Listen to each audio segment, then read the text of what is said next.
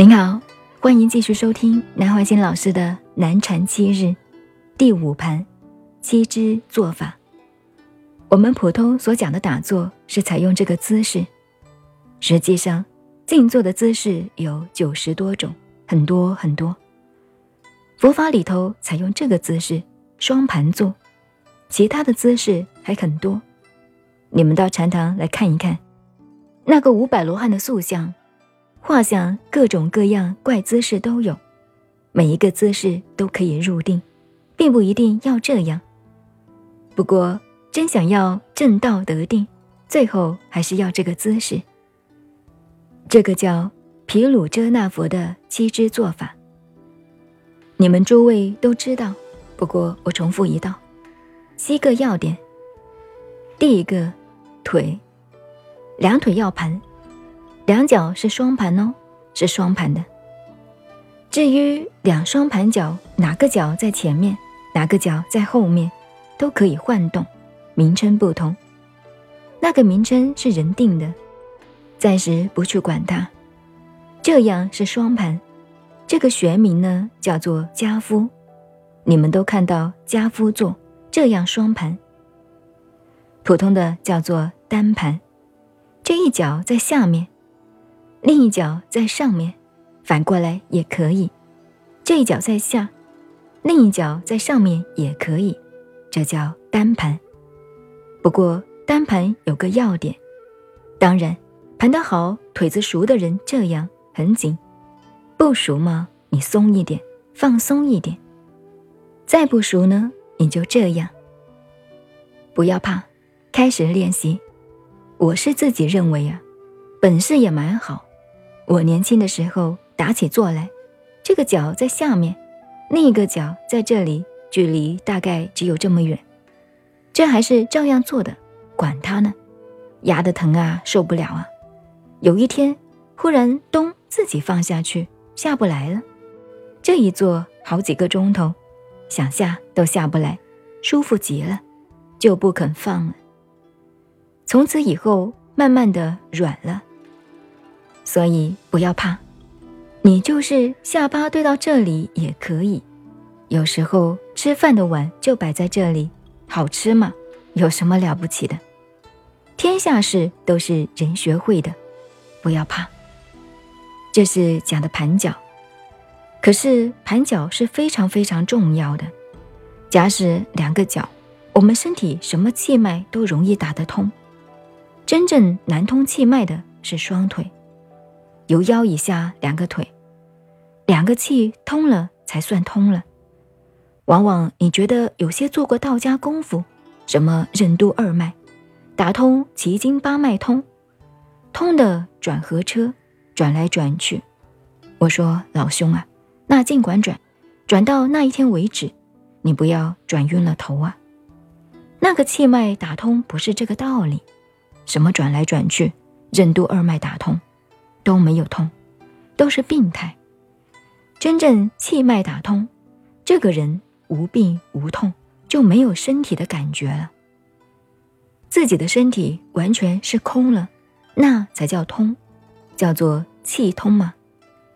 你看，房间窗子门都打开了，空气流通了，那个还有什么东西啊？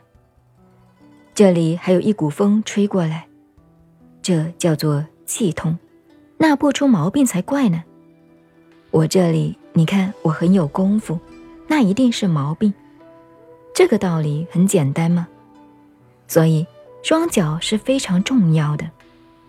可是有些人呢，一学就会，像我就学得很辛苦。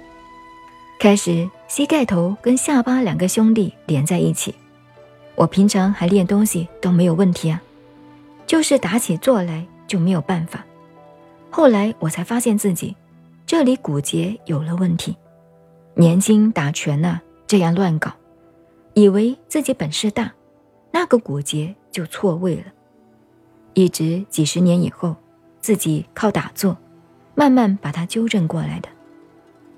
你看你们在座的人，没有一个身体端正的，我给你们看看呢，你们身体不是这样，都有一点问题。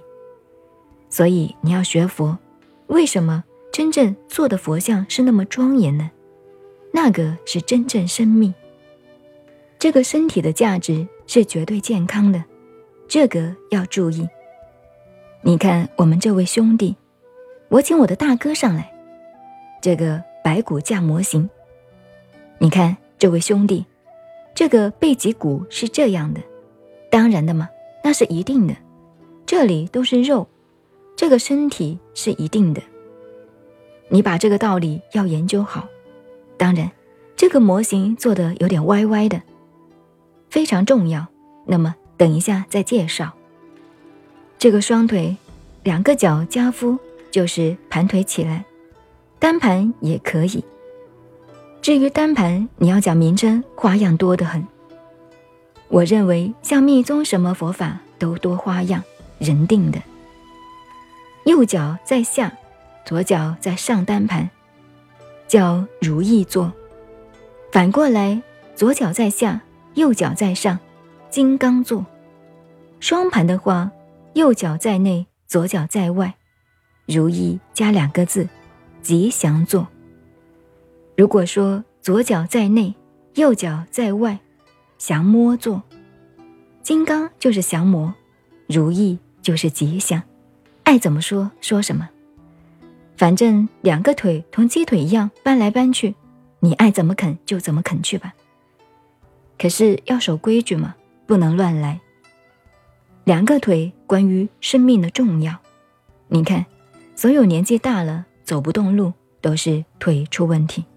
你不要轻视两个腿哦，所以读万卷书，行万里路，这两个腿，这个好朋友哎，要好好，不要虐待它。这是盘脚，第一个重要。那么盘脚做好呢，自己要知道，我们这个这里看不出来，我们自己摸一摸，屁股后面两个骨头对不对？这是他老哥的这个地方。男女都一样，要把它翘出一点，摆好，就端正了，不要贪图悠哉悠哉，弯起来那就不行了。初步慢慢的练习，但是腰以下到脚，如果你气脉走通了，将来修持练好了，好好保养自己啊，多活几年没有问题的了。如果两腿搞不好，那就这个腿会跟我们闹别扭，他就快一点跑路就走掉了。所以第一个姿势，家夫坐。